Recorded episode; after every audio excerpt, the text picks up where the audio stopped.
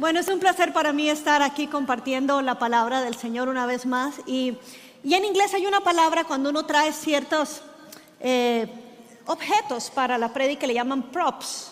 Y yo traje dos props en esta. La mesa y la silla sí eran de aquí, pero yo traje ese props y el segundo prop que traje fue mi esposo. Así que quiero invitarle a, a mi esposo que venga. ¿Y sabe qué significa prop? Una propiedad, property. Así que dije, ah, mira, qué bien calza, ¿verdad? Bienvenido. Estás en tu casa, mi amor. Siéntate como en confianza. Gracias. Y bueno, queremos eh, conversar de algo que está en nuestro corazón y es cómo construir puentes de gracia entre nosotros. Fuimos invitados para una conferencia en Costa Rica para este 15 de mayo. Precisamente vamos a estar compartiendo en una, una conferencia virtual.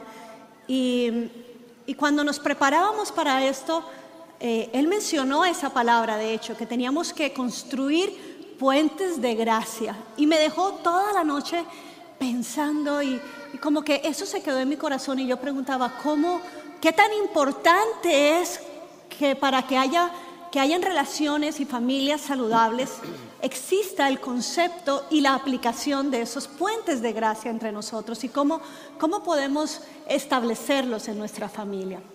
Así que cuando pensamos en familia, cuando pensamos en una casa, la Biblia nos da una ilustración muy buena, nos, nos habla de una casa, ¿verdad? Una casa como fundamentos, columnas, techos, y cuando pensamos en una familia, inmediatamente lo relacionamos con una casa. Sin embargo, hoy en día las casas, si estamos aquí en Estados Unidos, muchas son eh, de molde. Se hace un modelo y se replican cada tres o cuatro casas, usted ve la misma casa. De pronto con una fachadita de piedra o con un ladrillo. En, la mayoría de las comunidades donde vivimos las casas son así. Muy pocas comunidades son eh, personalizadas las casas, que cada uno escoge el diseño y aún así hay un, una asociación que no te deja pintar la puerta roja o la puerta rosada si tú quieres, sino que dice, dentro del gusto hay lineamientos, porque hay gustos de gustos, ¿verdad? Entonces, dentro de los gustos no te vamos a dejar que hagas este tipo de cerca o este tipo de, de puerta o, o de idea que se te ocurra. Pero nuestra familia nunca es igual que la otra. No puede ser eh, eh, hecha en moldes. Obviamente la palabra de Dios sí nos habla de fundamentos, de cómo se establece una casa y dice se establece sobre la roca. Y la roca es el principio de Jesucristo y de la verdad de su palabra, pero sobre ese fundamento cada uno construye. Y entonces a mí me gusta ver la familia cuando yo digo, bueno, si no la veo como una casa, yo la veo como esto, como una maceta en donde estamos varios plantados en la misma maceta, donde fuimos plantados allí. Dos voluntariamente, que dijeron que sí, acepto, y todo lo que conlleva el sí y acepto. Y los que nacen dentro de la casa. Claro, usted podrá decir, ay, ¿por qué no tiene el mismo color? ¿Por qué no es la misma planta? Y, y, y lo hice así adrede porque en una casa saludable, cada uno, aunque se nutre de la misma tierra, puede crecer saludable en una individualidad, en un color, en una forma, en un llamado. Y qué lindo cuando en una casa se nos da esta libertad. Y esto puede ocurrir solo cuando en esta familia se vive el concepto de Dios en el matrimonio, en una familia. Hoy en día, gracias, Dios le bendiga, hoy en día el porcentaje de unión libre es cada vez más grande, va creciendo. Y yo no sé por qué dicen tanto de unión libre. Bueno, yo creo que se lo entiendo en libre. Libre de seguros y libre de protección de la ley. ¿Cierto? Porque cuando tú decides unirte en este país, por ejemplo, eh, decides hacer esa unión libre y si no hay hijos y te separas, pues la ley dice, Dios te bendiga. No pasó Y nada. no pasó nada. Y cuando compraron muebles o propiedades, arréglenselas ustedes con un notario, vean a ver cómo arreglan, pero no hay ley que cubra. Curioso. Cuando uno estudia un poquito acerca de la ley de propiedad, se da cuenta uno que en algunos estados funciona la ley española o la ley inglesa. y en donde, en donde la propiedad, cuando son personas casadas, se convierte en una. Y sea que no haya un papel firmado o algo, pero por el hecho de estar con un pacto de matrimonio, si muere el cónyuge, lo que le pertenecía al cónyuge, yo sí, si muere el cónyuge. Perdón, diría Danilo, el burro por delante.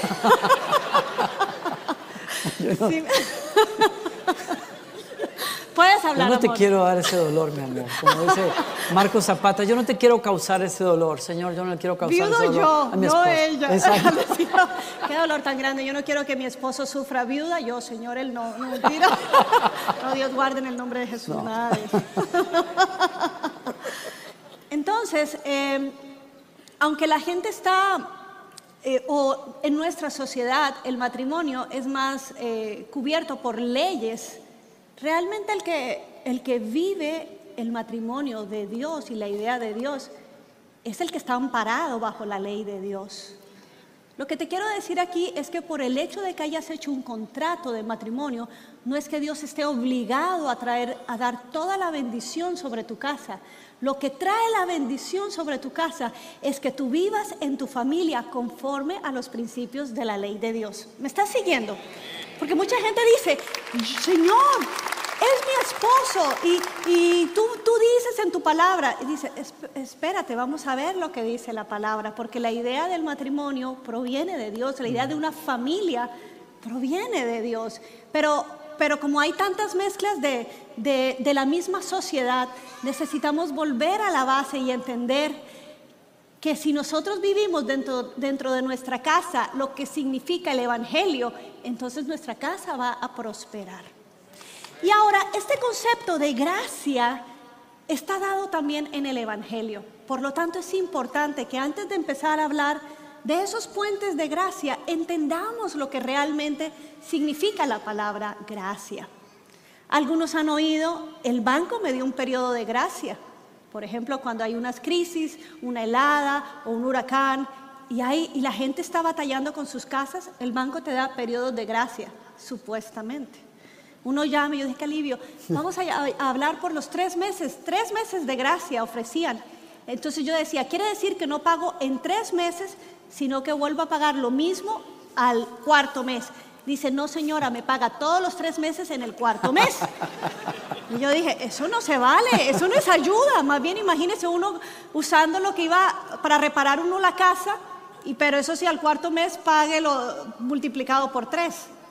Bueno, el banco a veces dice que da periodos de gracia. Eh, podemos pensar de una persona que tiene gracia. Podemos pensar de alguien que cae en desgracia. Podemos pensar también en los músicos. Hay una nota de gracia, ¿verdad? También en lo que es los músicos. O cuando un profesor me da gracia y me hace pasar el examen por gracia. Y yo creo que ese, ese término se puede parecer un poco más a lo que significa la gracia. Si vamos a la palabra de Dios, tenemos dos grandes divisiones en nuestra Biblia. La primera gran división es el Antiguo Testamento y la segunda es el Nuevo Testamento. En el Antiguo Testamento no se nos habla, mm, no es que no se nos habla, sino que el principio de la gracia no está encarnado todavía. Se nos anuncia que va a venir.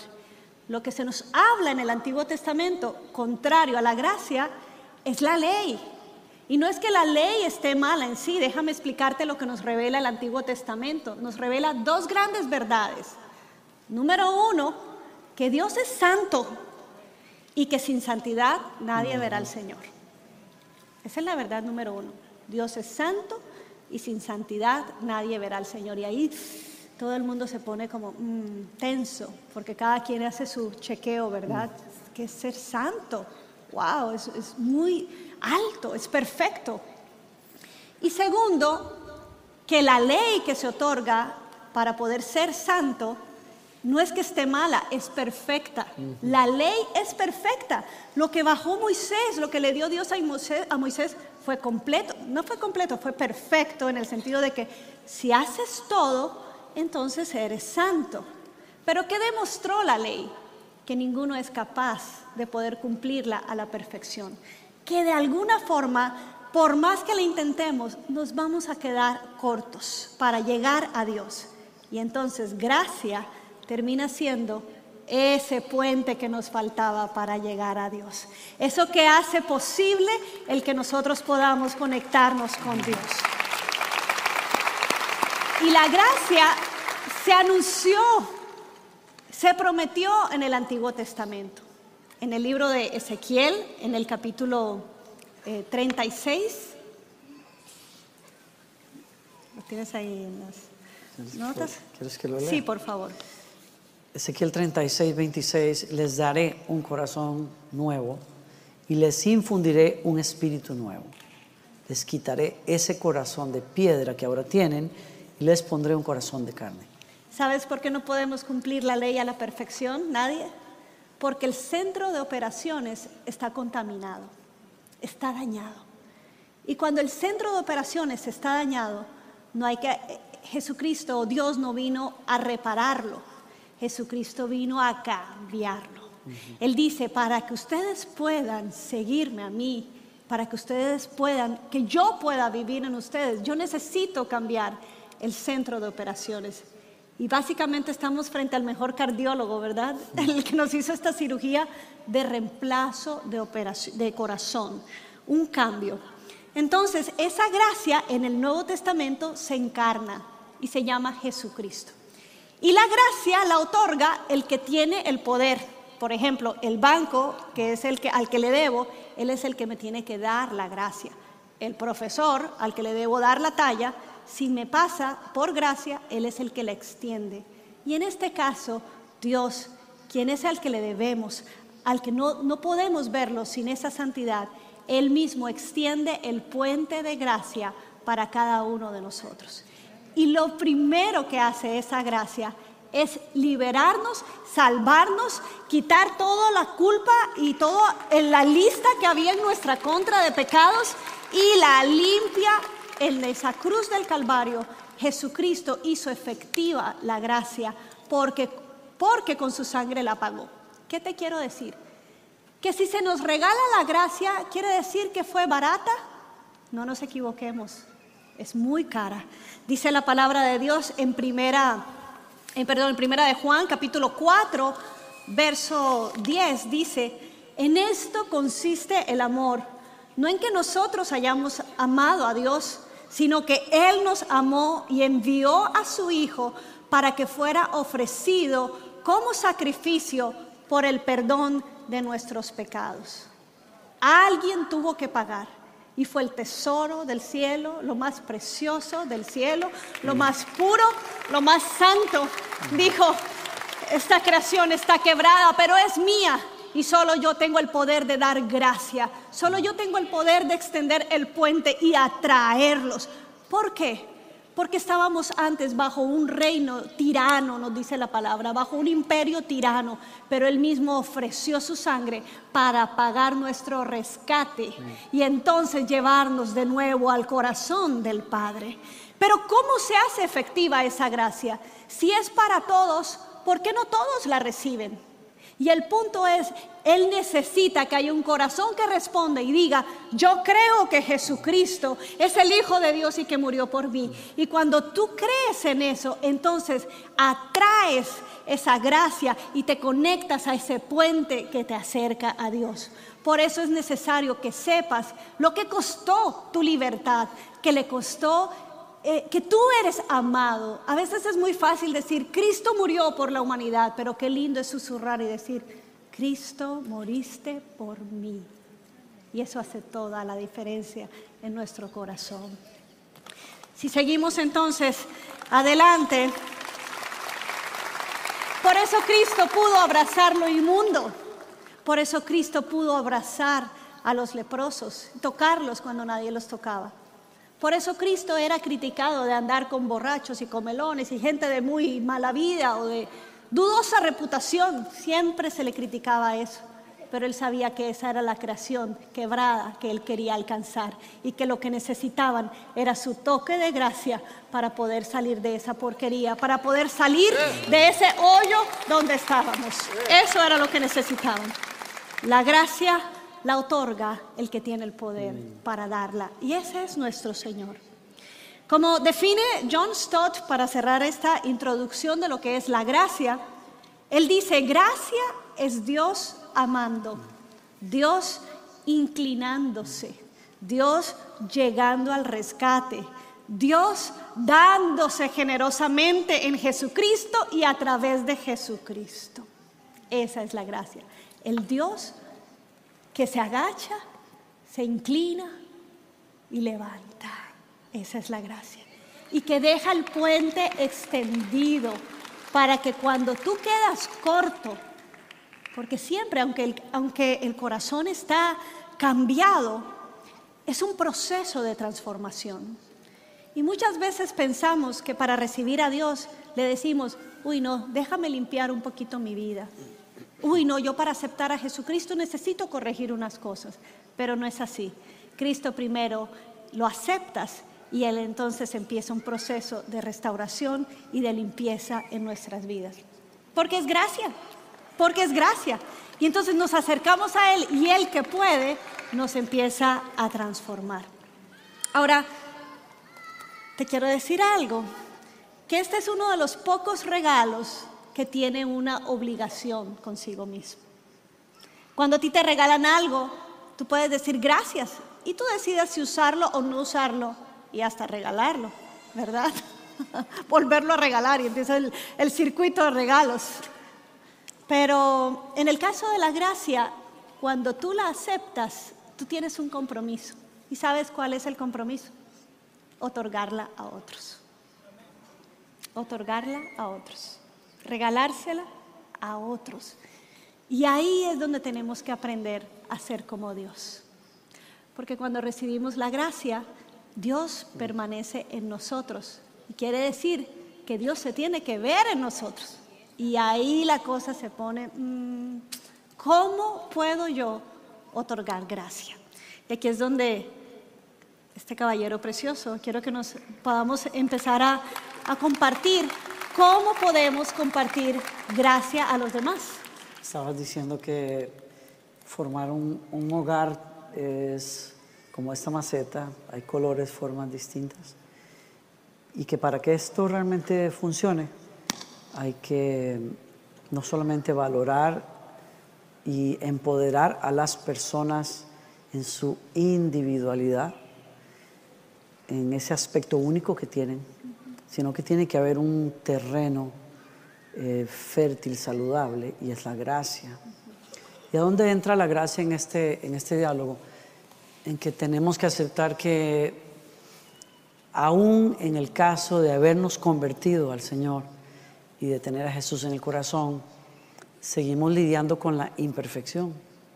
Hoy hemos estado celebrando a las madres, y usualmente, no usualmente, pero muy a menudo, cuando uno escucha enseñanzas sobre eh, los padres o los esposos o las madres, los cristianos tendemos a poner unas barras muy altas, muy altas, casi unas barras de idealismo, ser la mamá perfecta, el esposo perfecto, el hijo perfecto, y ninguno de nosotros puede, porque el perdón no fue otorgado por lo que ya explicaste, porque no podemos dar la talla.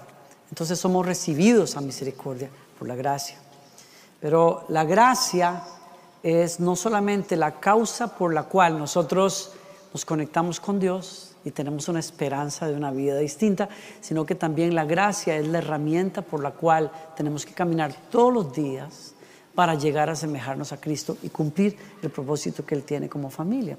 Entonces, hay que, hay que estar dispuestos a recibir esa gracia, hay que estar dispuestos a darla. Y el primer lugar donde uno tiene que estar dispuesto a recibir la gracia es en el terreno de mis luchas propias, de mi humanidad propia.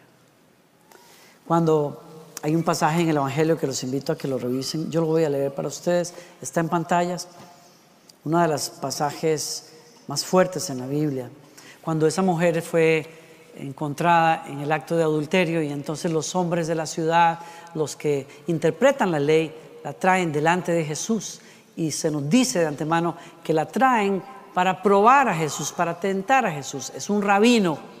Están tratando de probarle al mundo que Él no es verdadero, que Él es un falso maestro, y la traen a ver qué dice Jesús. Y dice, y como ellos lo acosaban a preguntas, Jesús se incorporó y les dijo, ¿se recuerdan? Mientras ellos acusaban a esta mujer y preguntaban a Jesús, ¿qué hacemos con ella?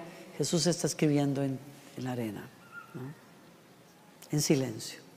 Es curioso.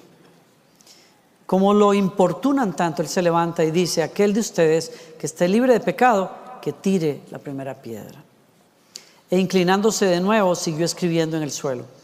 Al oír esto, se fueron retirando uno tras otro, comenzando por los más viejos, hasta dejar a Jesús solo con la mujer. Me llama la atención esto también, ¿no? Me llama la atención que cuando Jesús apela a la conciencia, los primeros que responden son los mayores. Porque hay un ímpetu en la juventud que nos hace ciegos a nuestros propios errores. En la juventud, aunque somos muy vulnerables a la opinión de los demás, en la juventud somos muy fuertes para exigir en los que son nuestros líderes y padres muchas veces. y exigir a nuestros líderes y a los demás. En el caso de Jesús, cuando confronta a la multitud, los viejos que saben lo humanos que son y que lo olvidaron muy rápido son los primeros que responden. ¿Cómo vas a atreverte a apuntar a la debilidad del otro y olvidar la debilidad personal? Y entonces se alejan tirando las piedras al piso. Y Jesús se incorpora y le pregunta, mujer, ¿dónde están? Ya nadie te condena. Nadie, Señor. Wow. Nadie puede llegar a, este punto de descanso a menos que acepte la gracia. Y eso es lo que está pasando acá. Jesús le dice, tampoco yo te condeno, vete y no vuelvas a pecar. La primera, la primera persona que necesita lidiar con sus errores a través del puente de la gracia eres tú mismo. Mientras tú no te mires con gracia, vas a aplicar la dureza de los que tienen la piedra para matar. Y ustedes saben que en este caso son hombres queriendo matar a una adúltera, pero en, la vida diaria somos nosotros los que queremos apedrearnos a nosotros mismos con la culpa. Y así es como trabaja Satanás para no liberar a las personas o no dejarlas ir libres. Siempre el enemigo va a querer enfocarte en tu error para que no salgas de él. Y mientras nosotros estemos enfocados en nuestra debilidad, en nuestro error, preguntándonos por qué hice, por qué no hice, no salimos de eso. Es solo cuando el maestro viene y nos dice, yo tampoco te condeno y aceptas eso, que comienzas a caminar en una vida diferente. El primer punto aquí es recibir la gracia tú mismo. Y lo segundo, en el matrimonio y en la familia, es ser gente que porque es consciente de que necesita gracia y la necesitó y la recibió, entonces se la puede dar al otro que no es perfecto tampoco y que muchas veces no va a dar la talla. Tampoco. Tampoco. Necesitamos puentes de gracia. Y para vivir en gracia, primero necesito yo ser consciente de que la necesité, la recibo todos los días y por lo tanto tengo que dársela a la otra persona. ¿Sí? Hablaba de, de esa culpa que es generada por el enemigo para mantenernos esclavizados. Sin embargo, hay otro sentimiento que se parece a la culpa, pero es generado por el Espíritu Santo, pero que te lleva al arrepentimiento. O sea que de alguna manera, dependiendo de quién origine el sentimiento y de qué lupa tú decidas verte a ti mismo, cuando abrazas la gracia, el sentirte mal mal por el pecado, como decía el salmista David en el Salmo 32, mientras yo callé mi pecado, mi cuerpo se enfermó, me enfermé cuando no pude confesar mi pecado. Pero bendita ahora cuando el Espíritu Santo está operando en ti y te dice, te estás sintiendo mal, no porque quiero que te quedes en el hueco y te des latigazos a ti mismo, sino porque quiero mostrarte y hacer como el Hijo pródigo que dice, y cayendo en sí, dijo, ¿qué hago yo aquí? si tengo un papá, tengo un papá que sus criados viven mejor que lo que yo estoy viviendo, aunque sea como criado, pero yo regreso a la casa de mi papá. Y ese hombre toma una decisión porque hay un día en donde el Espíritu Santo le abre los ojos y podemos levantarnos y correr al que nos puede restaurar. Y aunque ellos pensaban, él pensaba pagarle, eso no es gracia. Él pensaba restituir. Él pensaba decirle, papá, déjame como un criado y yo te lo pago todo lo que te gasté. Y el padre le dice, siempre serás mi hijo. Y le pone vestido de hijo, anillo de hijo, zapatos de hijo y lo incorpora a la familia. Y ahí vemos esa diferencia de que Cristo Jesús viene a acercarnos a Él.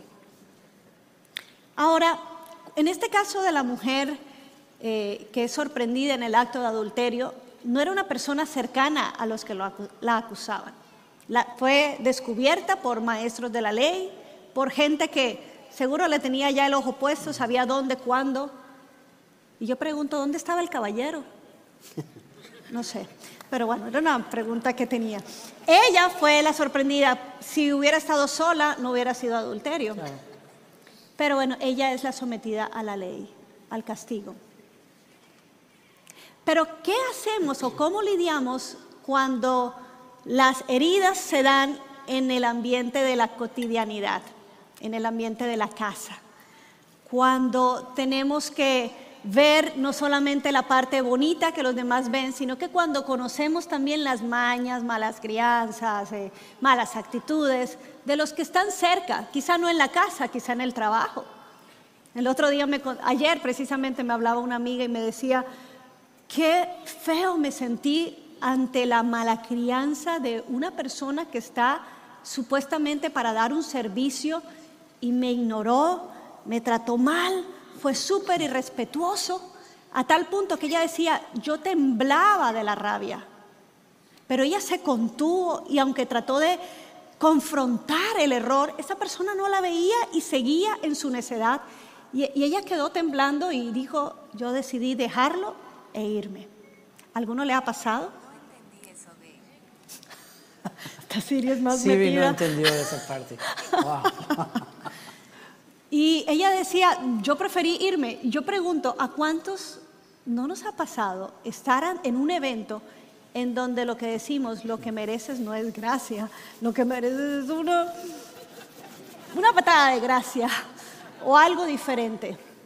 Y contemplamos eh, la venganza, contemplamos el, el resentimiento o el cómo hacer pagar. Me acuerdo de cómo decía el chavo, la venganza es mala. ¿Cómo era que decía? Mata el alma y la envenena. la venganza nunca es buena, ese era el dicho. La venganza nunca es buena, mata el alma y la envenena. Y bien que estaba en lo, en lo cierto. Mm.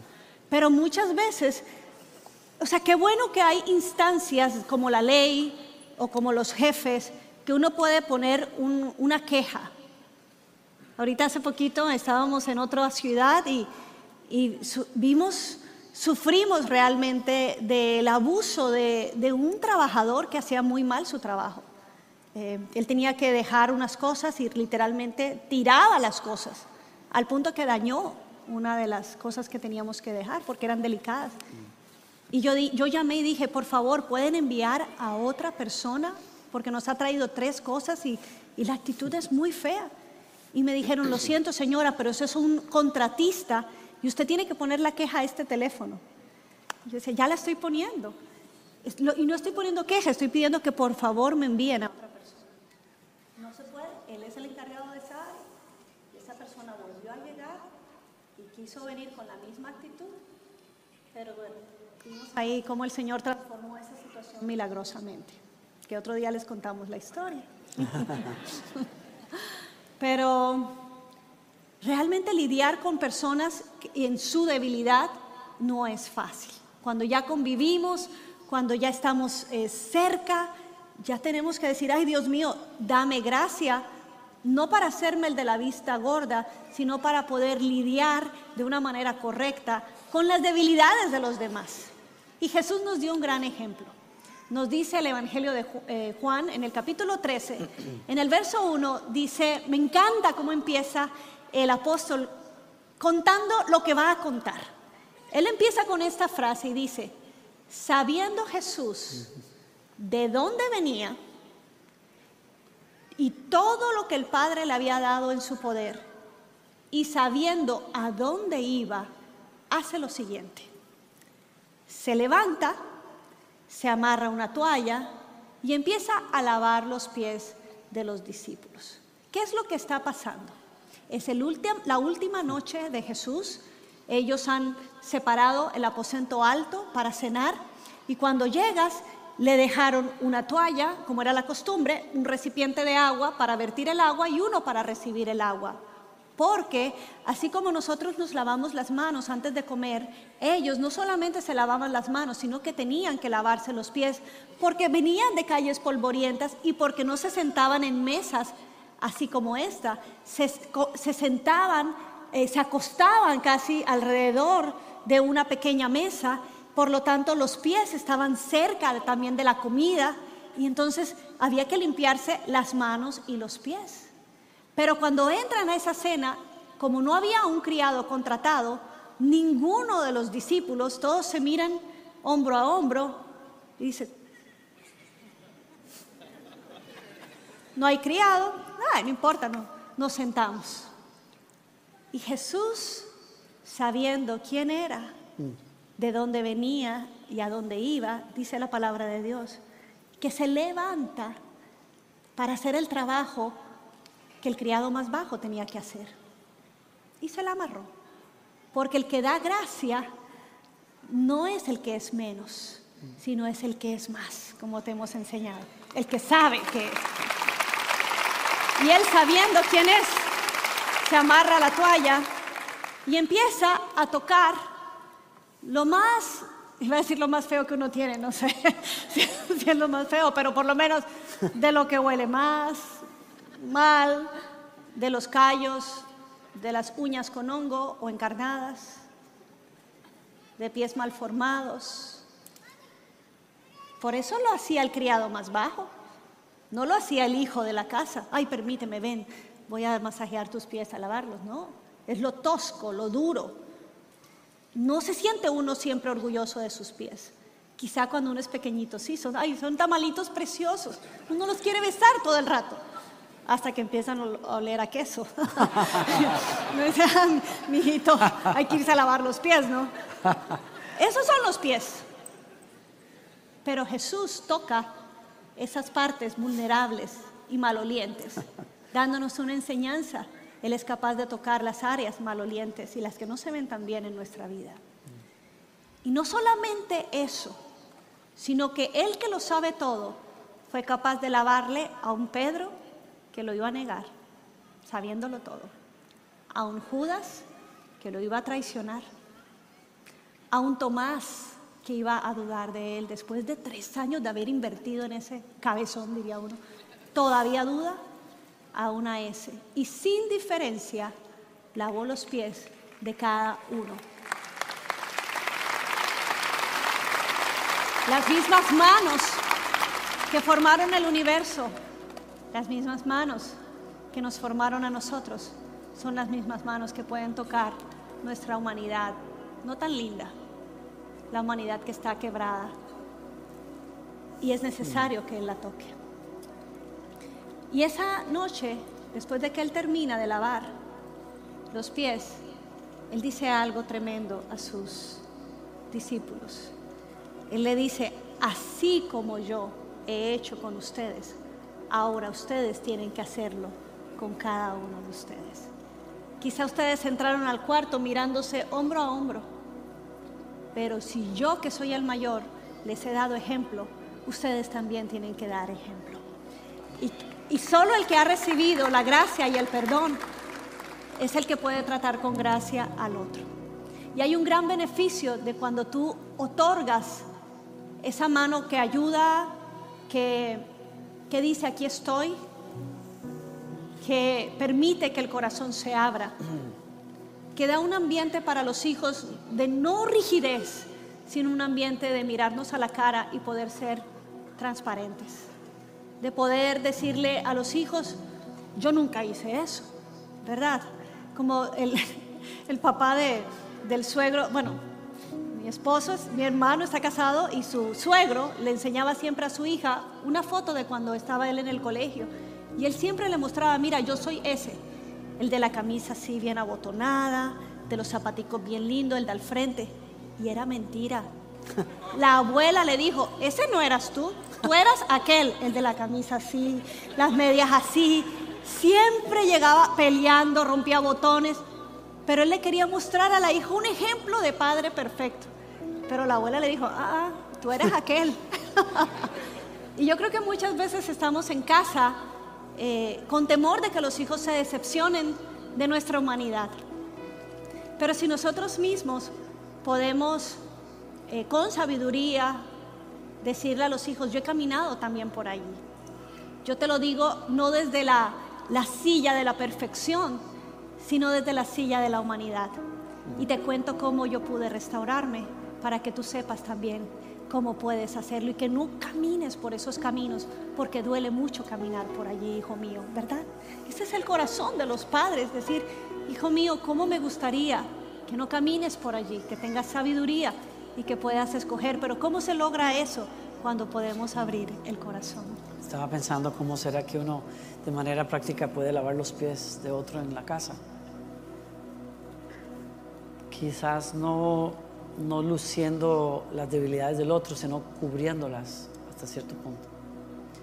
Cuando el otro es el impuntual o el que no organiza bien o el que deja la ropa tirada, no lo lucimos, cubrimos los pies, dejamos pasar, qué sé yo.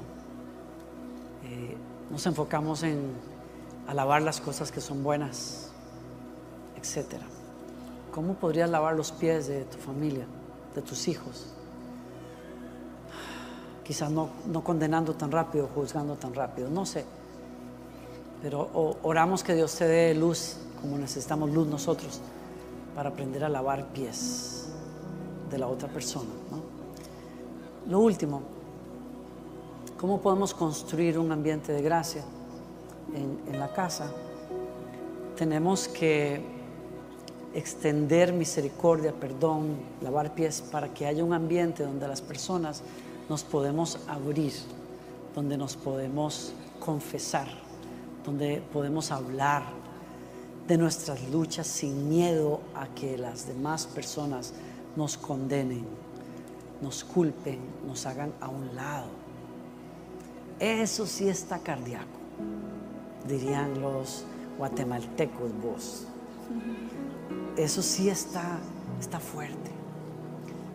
Y a mí me, impresionaba como decía Max Lucado eso en un libro, en un libro que tiene un estudio bíblico. Él dice, confesar nuestros errores es una, es una expresión de dependencia radical en la gracia y en la bondad del Señor. Si nuestra comprensión de la gracia es pequeña, nuestra confesión será escasa, llena de temor al castigo. Una gracia enorme crea una confesión sincera. Donde las personas no leemos que hay gracia, no nos abrimos.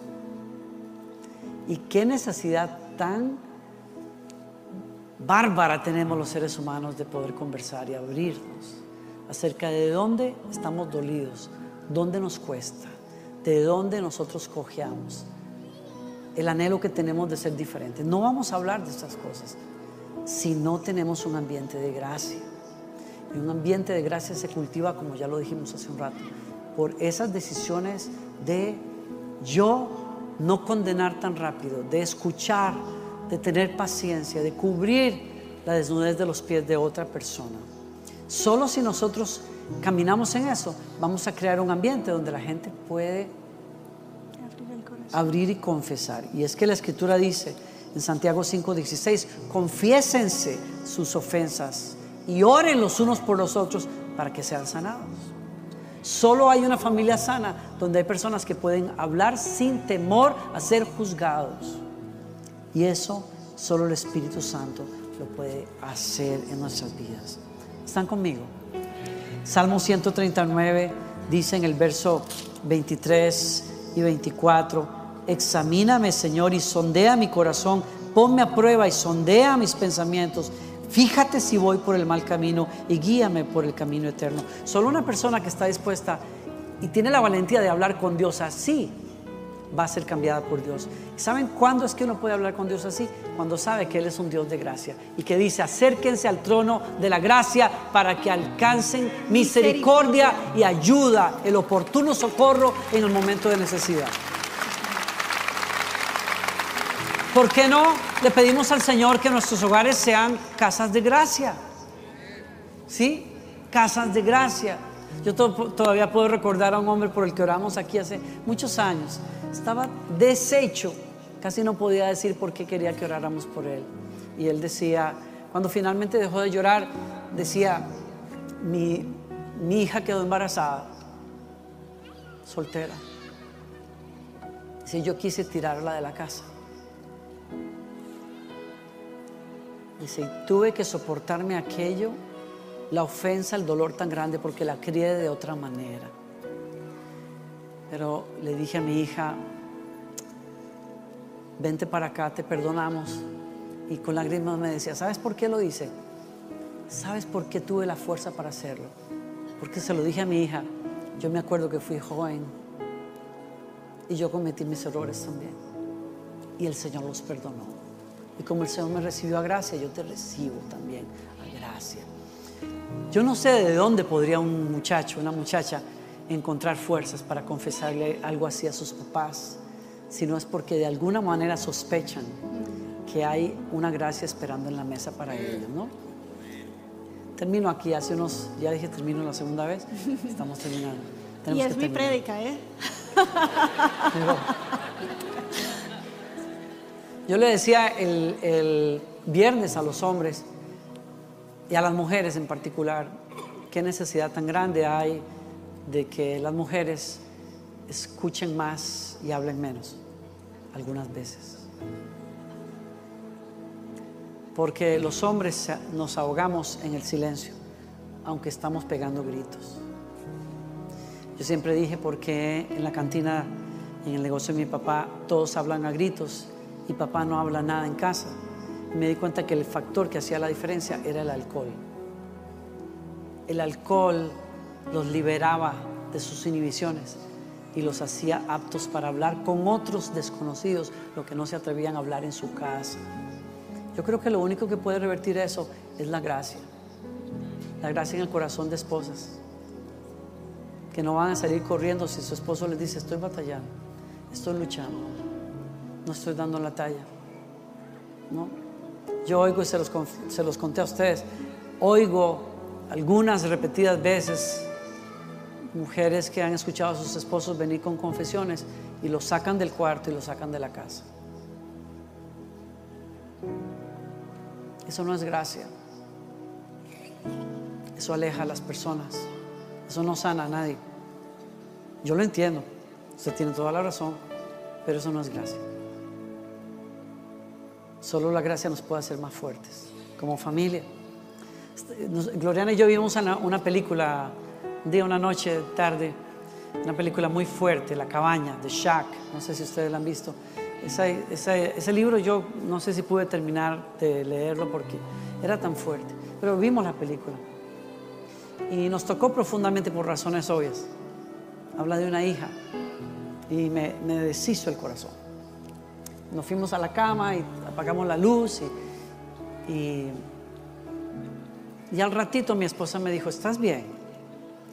Y me preguntó, ¿estás bien? Porque yo creo que sentía que la cama se movía un poquito. Y era porque yo estaba sollozando, pero no quería que ella se diera cuenta. Y me dice, ¿estás bien? No, no estoy bien. No estoy bien. La, la, la discusión de ese hombre con Dios, hablándole de su bondad y de por qué la vida lo había tratado así, etc., abrió una, como un tema en mi vida que yo no entiendo cómo fue tan fuerte, cómo llegó tan fuerte. Me dice, ¿qué pasa? Me dice Gloriana, ¿qué pasa? Y le dije, no estoy bien, no estoy bien. Estoy luchando mucho. Estoy luchando solo. Y esa conversación esa noche, si algo aprecio fue que ella preguntara. Y lo segundo, que se quedara ahí en la cama. Que no se espantara. Que no se fuera. Que escuchara. Que tuviera empatía. Porque solo una persona que ha recibido gracia puede ofrecer gracia. Y solo donde hay gracia, las personas se abren. Las personas sanan. Vamos a orar un momentito, por favor. ¿sí? Y vamos a recibir la gracia del Señor. Hay alguien que la necesita. Hay matrimonios que la necesitan. Hay familias que la necesitan. Hoy nos acercamos, Señor, a ese trono que es un trono de poder y de justicia, pero que ahora nos dices es un trono de gracia. Y gracia quiere decir que el que está sentado, aunque es perfecto,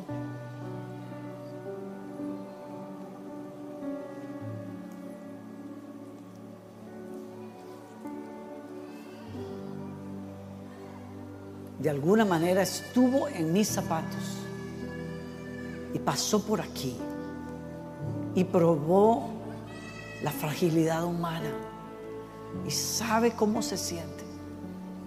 Cuando los dardos vienen, las tentaciones tocan a la puerta y cuando mis inconsistencias podrían sacar de quicio a Dios, pero en vez de eso, abraza y lava, bendice, levanta.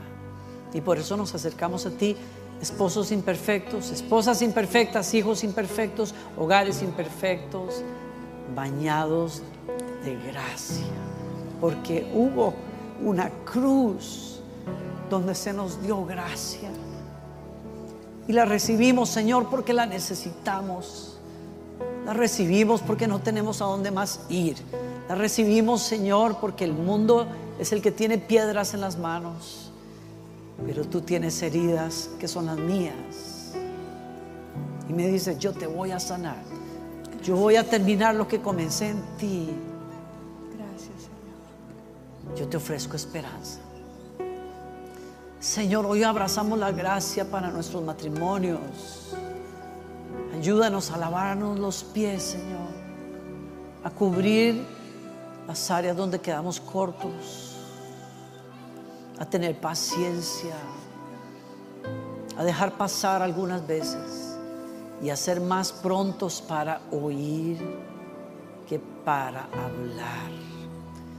Y oramos que nos des, Señor, la fuerza para tener gracias en nuestros hijos. Cuando no nos entienden o cuando no los entendemos, dales a ellos que nos den gracia a nosotros, Señor Danos gracia como iglesia para no ser tan rápidos, Señor, para condenar a las personas y mandarlas al infierno.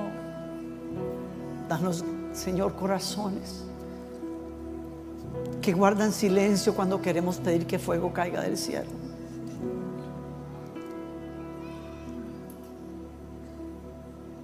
Para tener un mensaje de esperanza porque el mundo se está muriendo, Señor y a veces cuando toca la puerta aquí, nos, nos ven tan perfectos y tan rígidos que tienen que ir a buscar a otra parte. Envuélvenos en esa gracia, Señor. Satúranos. Oro, Señor, hoy que echemos raíces en la gracia, Señor. En el nombre de Jesucristo. Mientras todo el mundo tiene los ojos cerrados, prometo que no tardo más porque tenemos que irnos. Habrá alguien a quien el enemigo lo tiene aplastado en culpa. Hoy puede ser el día de un nuevo comienzo para ti. Jesús quiere perdonar tus pecados. Y si se lo dices sinceramente, Él te va a perdonar ahora mismo, donde estés en tu silla. Yo quiero guiarte en una oración de arrepentimiento para que Jesús venga a tu corazón. Si quieres hacer esa oración, y recibir la gracia, ponte de pie. Quiero orar contigo.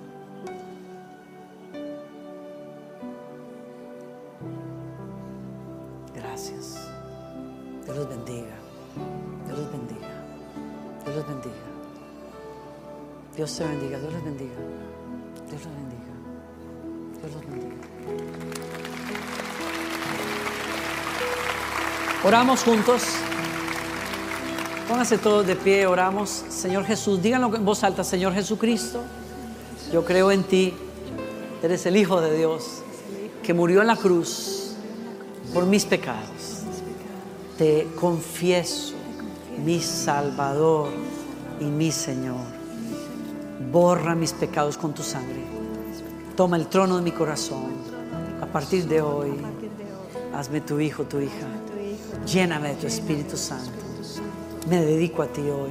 Yo creo, Señor, lo que dice tu palabra. Si alguno está en Cristo, es una nueva creación. Las cosas viejas pasan. Todo vendrá a ser hecho nuevo. Gracias, Señor Jesús, por amarme, recibirme y perdonarme. Amén y amén. Mira.